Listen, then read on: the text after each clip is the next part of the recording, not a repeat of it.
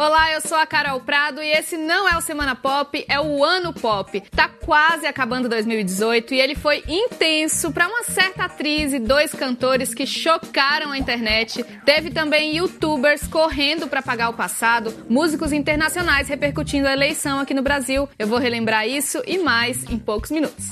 Pois é, quando a corrida eleitoral estava fervendo aqui no Brasil, Roger Waters chegou e abalou a campanha.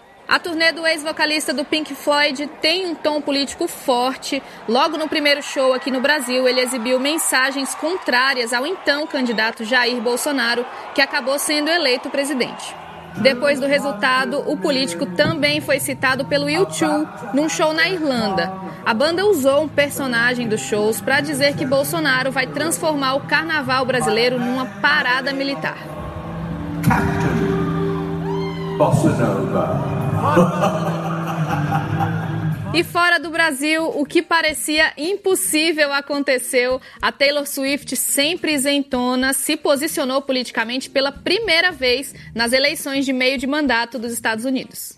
Outro assunto que marcou 2018 aqui no Brasil foi uma trama de paixão e reviravoltas protagonizada por uma atriz e dois cantores. O caso envolve uma bebezinha chamada Madá, filha da Letícia Almeida, que participou de algumas novelas e séries. Saulo Pôncio, cantor da dupla 144K, que era namorado da Letícia, achava que era o pai da criança. Mas o pai, na verdade, era o cunhado dele, Jonathan Couto, que foi da boy band P9. Essa intriga familiar chocou a internet e chegou até a polícia. Um inquérito foi aberto para apurar tentativas de agressão contra a atriz.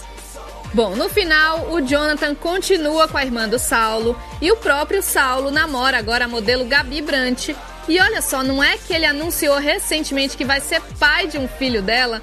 Depois de tudo isso, se você acha que seu 2018 foi intenso, talvez seja melhor repensar. Aliás, falando em caso chocante, um pessoal numa casa de leilões arregalou os olhos quando viu uma obra famosíssima se autodestruindo depois de ser vendida pelo equivalente a 5 milhões de reais. O tal quadro é de Banksy, um artista que ninguém sabe exatamente quem é, só se sabe que ele é do tipo que curte causar polêmica, contou numa rede social que ele mesmo instalou um triturador na moldura da obra. A pegadinha era uma crítica à mercantilização da arte de rua, mas não sei se adiantou muito porque a compradora pagou pelo quadro mesmo assim. E agora nosso momento in memoriam. Várias mortes deixaram o mundo pop bem mais triste em 2018. Os quadrinhos e o cinema perderam um de seus maiores heróis, Stan Lee, criador do Homem-Aranha, do Hulk, do Pantera Negra e de vários outros personagens da Marvel. Já a música eletrônica teve uma perda precoce, o DJ Avicii de hits como Wake Me Up partiu aos 28 anos. Na TV, o apresentador Anthony Bourdain nos deixou depois de viajar o mundo mostrando culinárias de diferentes países Dolores O'Riordan, vocalista da banda The Cranberries, teve uma partida trágica. Ela se afogou numa banheira depois de sofrer uma intoxicação alcoólica. E o nosso papai do funk, Mr. Catra, morreu deixando 32 órfãos oficiais e vários outros fãs do gênero que se sentiam também um pouco como filhos dele. E esse ano, talvez você se lembre, teve Copa do Mundo e no meio do campeonato uma corrida de youtubers para apagarem seus passados da internet. Tudo começou com um comentário considerado racista feito pelo Júlio Cossiello sobre o jogador da França Mbappé. Por causa dele, muita gente passou a recuperar mensagens antigas de Cossiello que também tinham conteúdo considerado ofensivo. No meio da polêmica, Cossiello apagou mais de 50 mil posts no Twitter, mas não teve jeito, ele perdeu seguidores e contratos publicitários na época. Isso, claro, deixou outros famosos da internet com medo. Assessores de influencers admitiram para o G1 que fizeram aquela limpa nas redes de seus clientes depois do ocorrido. E problemas de saúde afastaram divas queridas dos palcos no Brasil e fora dele. Os Lovatkis quase morreram de preocupação com a Demi Lovato, que foi internada às pressas depois de sofrer uma overdose.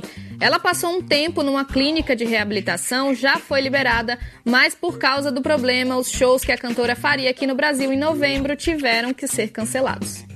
E a Simária, da dupla com a Simone, suspendeu a agenda de shows por causa de uma tuberculose ganglionar. A Simone passou um tempo se apresentando sozinha, coitada. A irmã dela tentou voltar para os palcos, as duas até gravaram um DVD, mas não teve jeito, a saúde falou mais alto e ela precisou se afastar de novo. Agora o retorno da dupla está programado para o Réveillon. Mas nem tudo foi tristeza em 2018, o amor também reinou entre os famosos, seja na família ou nos romances. Ivete Sangalo, a nossa Beyoncé, teve as gêmeas Helena e Marina em pleno carnaval, não poderia haver data mais apropriada. Lulu Santos se declarou de todas as formas para o namorado e Ana Vilela, do hit Trembala, casou. E o casal Brumar tá separado de novo, mas vamos ver o que acontece até o Réveillon. Até mais.